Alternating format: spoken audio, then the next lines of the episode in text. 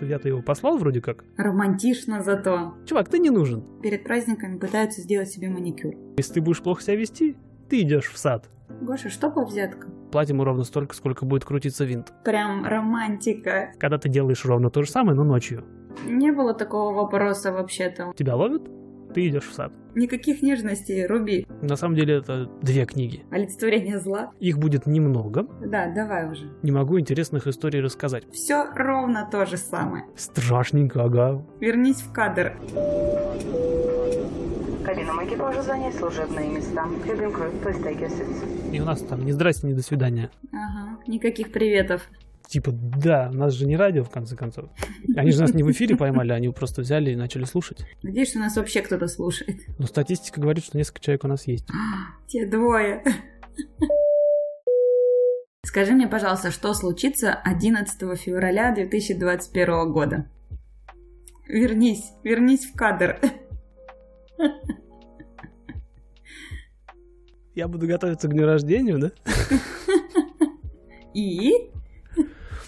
И я наконец-то добрался до какого-то важного рубежа во всей этой истории с обучением летать. Если коротко, то у меня программа состоит из трех частей. Ты не сказал главного слова, что у тебя будет зачет. А я, к я хотел к этому нежно подвести. Меня к этому нежно подвели, и я хочу к этому нежно подвести. Никаких нежностей, Руби.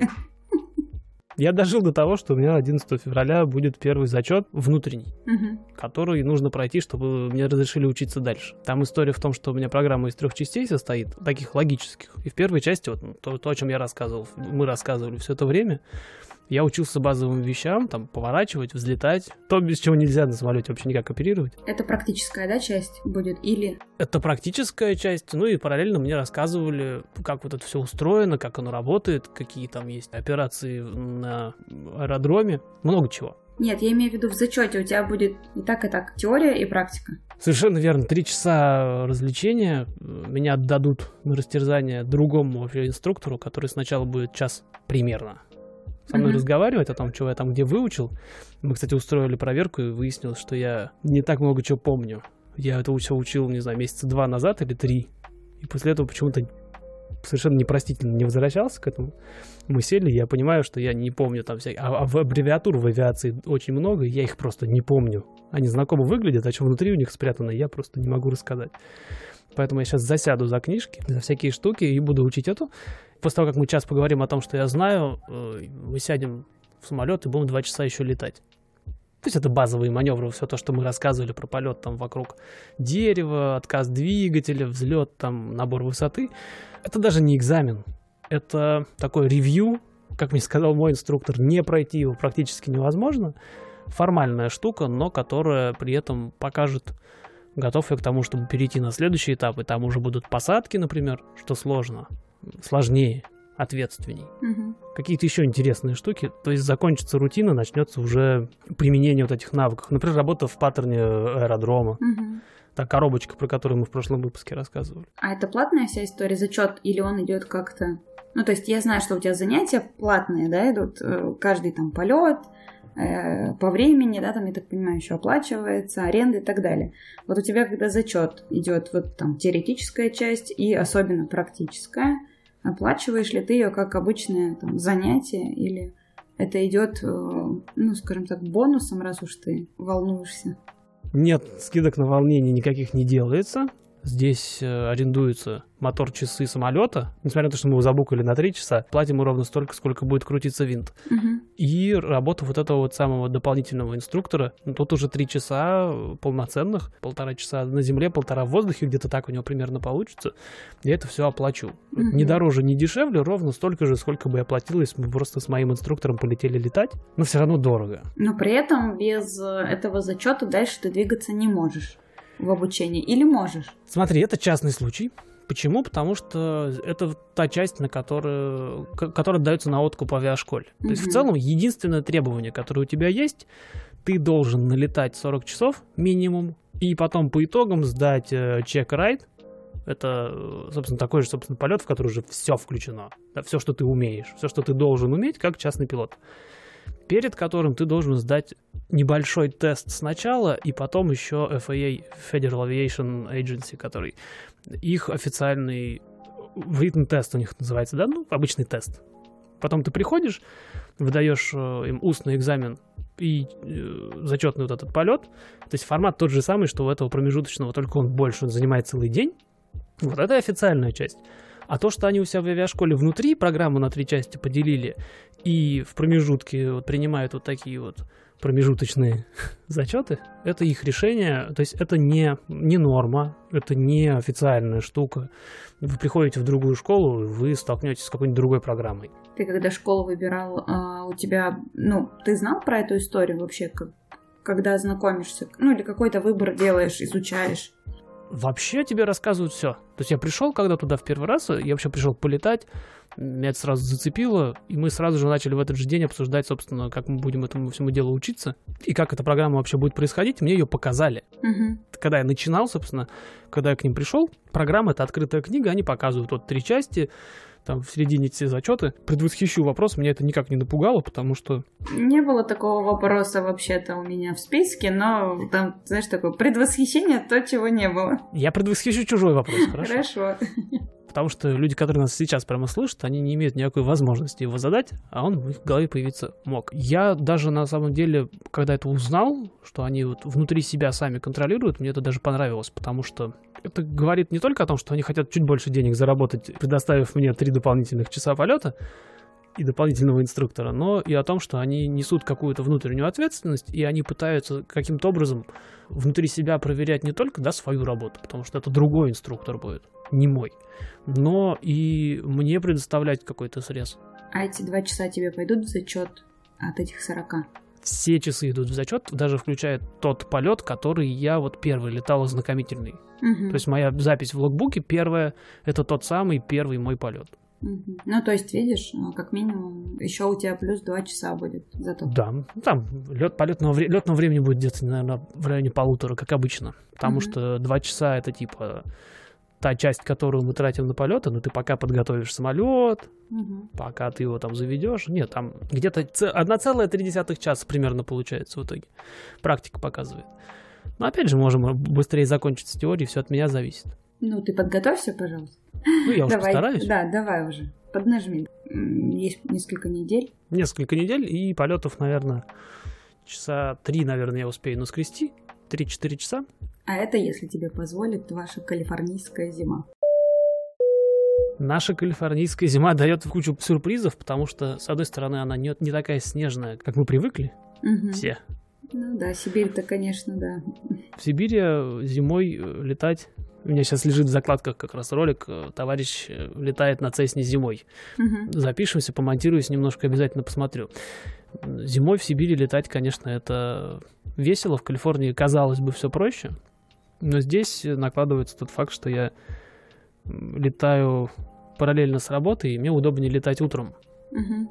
Там, не знаю, часов в 9, например, в 8 утра ты вылетел, свои 3, 2 часа, которые там тебе на все про все нужны, потратил, приехал домой и пошел работать. Мы же из дома сейчас все работаем Мгм. практически никто в офисах не работает. Вот приезжаешь домой в свой офис, просиженный уже, и начинаешь работать. Но проблема в том, что в Калифорнии зимой очень туманно по утрам, а то и облачно, а то и дождик идет. И у меня вот сейчас э, такая проблема, что я распланировал себе расписание вперед. В основном четверги. Никому не интересно, конечно, но тем не менее. Это утро четвергов были. Я их распланировал вперед. Народ достаточно тоже серьезно вперед планирует и разобрал слоты остальные. И я сейчас сижу и постоянно ловлю свободные дырки, там кто-нибудь отменится, еще что-нибудь.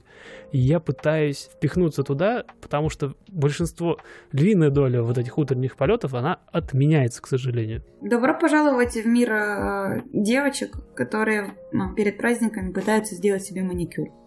Вот они веселые, то- точно, то, вот все ровно то же самое. Ты прям пытаешься, ты прям ищешь это то самое окошечко, когда ты оп и смогла. Да-да, у меня тут есть парикмахер, который я наконец-то нашел. Я как-то попытался, а без задней мысли абсолютно, я просто пора, вот, ну как, как мужчины, не все, конечно, не буду всех под одну гребенку, но больше, большая часть моих знакомых, типа, а, ну, пора, Мгм. Вот я пытался к ней записаться что-то в районе Нового года. В конце декабря, то есть там еще Рождество же у нас еще. Мгм. А все же отмечают, там у всех у кого-то там корпоративы начинаются с первых чисел декабря еще. И вот я пытался к ней попасть. Ну, вот, вот была проблема. Так что отлично понимаю про ноготочки, там вот это Да, все. вот, вот и видишь, и а, с авиацией ровно то же самое. Вот ну, я уперся в то, что да, погода нас добивает. Причем дни в большей степени очень теплая, аномально теплая и сухая, к сожалению, зима. Э, Но что хорошо для вот как раз таки для того, чтобы летать и учиться, но вот утром просто невозможно. А вечером тебе уже не, ну, не хочется или тоже занято? После работы, например. У нас темнеет уже часов там в, 6. М. А ночью нельзя летать? Мне пока нельзя летать ночью. Это как раз таки ночные полеты. Это, по-моему, вторая, если не третья часть моей программы. А, у тебя будут прям отдельно ночные полеты? Очень коротко по верхам есть программа обучения, которая, собственно, положена э, частному пилоту. И там есть набор базовых как раз-таки умений. Мы не говорим сейчас о базовых маневрах и так далее. Частный пилот должен уметь делать несколько вещей. Первое, визуально летать. Это главное, э, на это у, сам не знаю, 75% всего выделяется. То есть ты должен летать, глядя вот глазами на какие-то ориентиры. Кроме этого, обязательно ты должен уметь две вещи – базово летать по инструменту, да, то есть если ты теряешь визуальный контроль, ты должен уметь, пользуясь инструментами, сесть, хотя, ну да, долететь до аэродрома и сесть. Почему это важно? Потому что инструментальная категория — это отдельная, отдельный курс. Это отдельно тебе, не помню, то ли лицензия, то ли дополнение к лицензии. То есть инструментальные полеты — это ты отдельно учишься дополнительно. Я обязательно это буду делать. Но если ты визуальный пилот, ты должен иметь какие-то базовые знания по этому поводу. Обязательно ночные полеты. Их будет немного, Мгм. там буквально чуть-чуть. Просто для того, чтобы ты понимал, как ты в темноте ориентируешься, какие у тебя ориентиры, где там у тебя дорога, где там у тебя черная гора, которая тебе не дает информации никакой. Э, И самое главное, где твой аэродром, как ты на него зайдешь, как светится твоя посадочная полоса и так далее. И третий важный момент это, или четвертый, сбился со счета, это кросс-кантри. Это когда ты уже много чему научился, и вместо того, чтобы, как ты обычно это делаешь, ты взлетаешь, что-то происходит у тебя там, и ты садишься обратно на свой аэродром, ты вместо этого садишься на аэродром в радиусе больше 50 навигационных миль. Мгм. Вот. э, Как раз-таки это практика дальних перелетов, Мгм. это практика работы с разными аэропортами. Ну, как обычный маршрут, как будто бы у тебя. Да, да, да, типа ты вот куда-то полетел. Мгм. Это на самом деле отдельно, то есть это уже третья часть моей программы, если я правильно помню. И есть еще гибридная штука, это ночной кросс-кантри. Мгм. Когда ты делаешь ровно то же самое, но ночью. Не, ночью это вообще прикольно звучит все, это очень так. Страшненько, ага. Учитывая, что я где-то на четвертой части пути до этого. Романтично зато. Это будет прям романтика. И финально еще для всего этого есть еще одна категория. Почему категория это называют, да? Еще один тип твоих полетов это соло-полеты. Первый тип соло-полетов, когда ты без инструктора просто в паттерне аэродрома летаешь, взлетаешь, садишься. Это самое начало третьей части. До туда меня никто не пустит одного в самолет. Э, Более того, у меня в логбуке должен быть, должен прям написано быть эндорсмент, что типа можно летать одному. Мгм. То есть я его получаю, полетаю один в районе аэродрома, а, полетаю один ночью, и вот это вот соло кросс-кантри тоже есть. Мгм. Вот такие вот комбинации, собственно, умений. После того, как я все вот эти комбинации прохожу, и потом показываю, во-первых, да, экзаменатору, что они у меня все есть, в программе все прошли. Естественно, со мной экзаменатор не будет ночами летать далеко, он просто убеждается, что это было, и я ему показываю руками, что это действительно я мог это сделать, потому что вот смотрите, я поворачиваю, вот смотрите, у меня отказ двигателя отрабатывает, вот смотрите, я сел. У него есть возможность только мои практические какие-то навыки снять, а все вот это, то, что я на самом деле это делал, да, оно просто где-то записано. Мгм. И в случае чего это с инструктора с моего спросит. Поэтому он очень тщательно, трепетно к этому всему будет относиться и все везде э, записывать и так далее. И мне в логбуке все эти заметки будут падать, чтобы я мог потом вот куда-то предъявить. Гоша, что по взяткам? Вот мы с тобой часто пор- проводим некие параллели или срав- э, делаем сравнение с э, автомобильной, да, какой-то Мгм. историей с правами. Вот э, у тебя будет сейчас вот инструктор, да, это внутренние правила. ну, мало ли, вот я не знаю, там не вяжется у тебя теория, ну, там, например. Ты такой, да блин, я очень хочу летать. Помогите мне, пожалуйста. Можно ли дать взятку э, твоему экзаменатору, например? Да, типа, договоримся как-нибудь? Я тебя понял. Давай начнем издалека. С аналогии с, с автомобильной, собственно, всей истории. Я когда в ноябре 2000, скажи, 15 перед самым отъездом, собственно, сдавал на права, специально для того, чтобы здесь э, была возможность ездить на машине.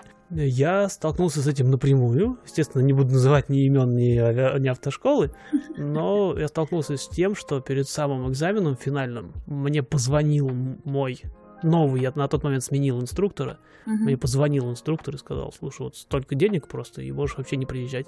Классно. Я говорю, а ты, в смысле, ты реально мне звонишь, что ли? То есть, все, да? Ну, я, конечно, сказал, нет, говорю, я буду сам сдавать, сам все сдал и уехал. То есть, это реальность, к сожалению. Причем он не открыт, он прям как будто бы, знаешь, как будто бы я должен был этого звонка давно ожидать, просто он задержался и сейчас позвонил. Типа, он говорит, вот у меня там вот этот, вот этот сдает, вот этот. Ты вот ко мне пришел, давай типа в, этот же, в эту же обойму. Я отлично понимаю, что я-то его послал вроде как, потому что похожая ситуация была с тем, когда мы сдавали задачу 40 в высшем военном командном училище связи, когда надо было морзянку сдавать, и нам просто сказали, типа, столько денег, и все, и вы как бы... Я говорю, так я же знаю все, зачем? Сказали, так ты не сдашь. Э, я говорю, так я знаю, не, не сдашь. Ну, вот. Но да. это э, здесь на самом деле нету никакого секрета, потому что дяденьку потом судили. Угу. Потому что нас там было, сколько там, 40 человек, студентов. Так что взятки, да, не существуют. А по поводу здесь я, к сожалению, не могу интересных историй рассказать, потому что об этом никто не ходит, не разговаривает постоянно в округе. Блин, такой контент пропадает такой контент пропадает, вернемся к этому разговору, наверное, где-нибудь ближе к концу. Угу. Сегодня я хочу сказать только то, что сегодня, на том этапе, на котором я в авиацию вошел, угу. она создает впечатление очень строгой, формальной сферы, где угу. тебя за малейшую штуку просто лишают всего. Угу. Нарушения какие-то. Что я имею в виду? У меня сейчас на столе, не на этом, на другом, лежит э, большая такая книга, толстая, наверное, сантиметров 8 толщиной. На самом деле это две книги. На самом деле это выдержки из двух книг. То есть оригинальные две книги, они были бы вообще огромные. Просто там есть части не очень нужные, а есть вот те, которые прям необходимо знать.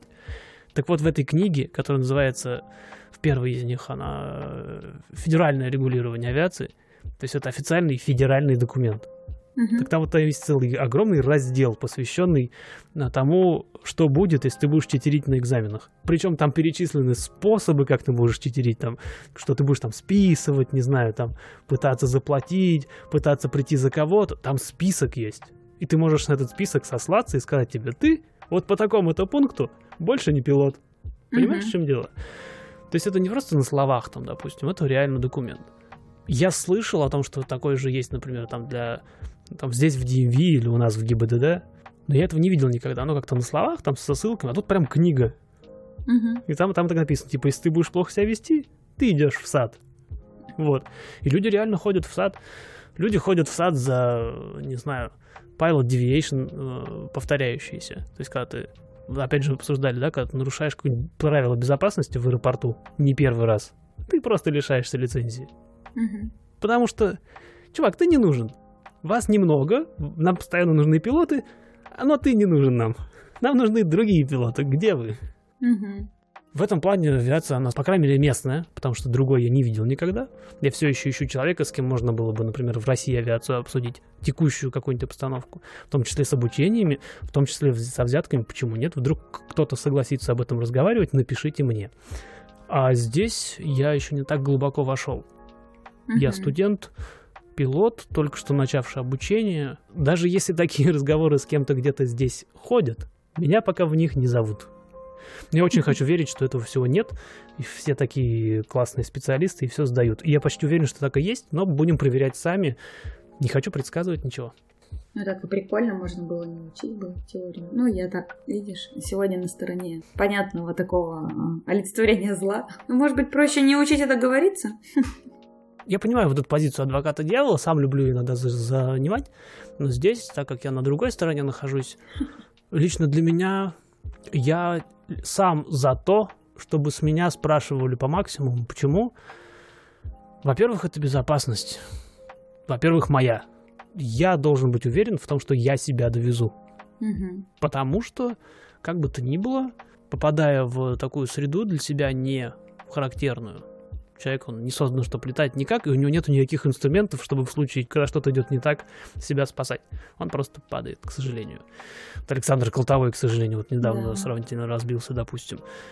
Потому что человек любит летать, делает все возможное, чтобы лететь, но когда что-то происходит, ну, простите, все. Мгм. И поэтому, Шансов когда я сажусь за штурвал, немного. я очень хочу э, быть уверенным в том, что все пойдет нормально, и я должен сам себе доверять. Поэтому, Мгм. пожалуйста, ребята, три шкуры с меня сдерите. Если я что-то не умею, скажите мне, ты не умеешь, иди доучивайся. Потому что завтра уже с лицензией я пойду летать там сам один, и что-нибудь пойдет не так, и я... Все, да? А что делать? Мгм. а какой там чек-лист надо читать? А я не помню. Или там, а я могу вот в этом вот... Мне говорят, типа, чувак, перевези там вот такие-то вещи, мы тебе столько-то денег заплатим. А я могу вообще деньги брать с них или нельзя? Я почему привожу этот пример, потому что частному пилоту запрещено зарабатывать на полетах. Ноль денег я могу заработать. В противном случае мне эту лицензию заберут, и следующий я получить уже не смогу. И так далее. Но я же это должен все знать. Тот случай, когда незнание не освобождает от ответственности. Мгм. Тебя ловят, ты идешь в сад. Все. Гоша не дает взяток, все понятно.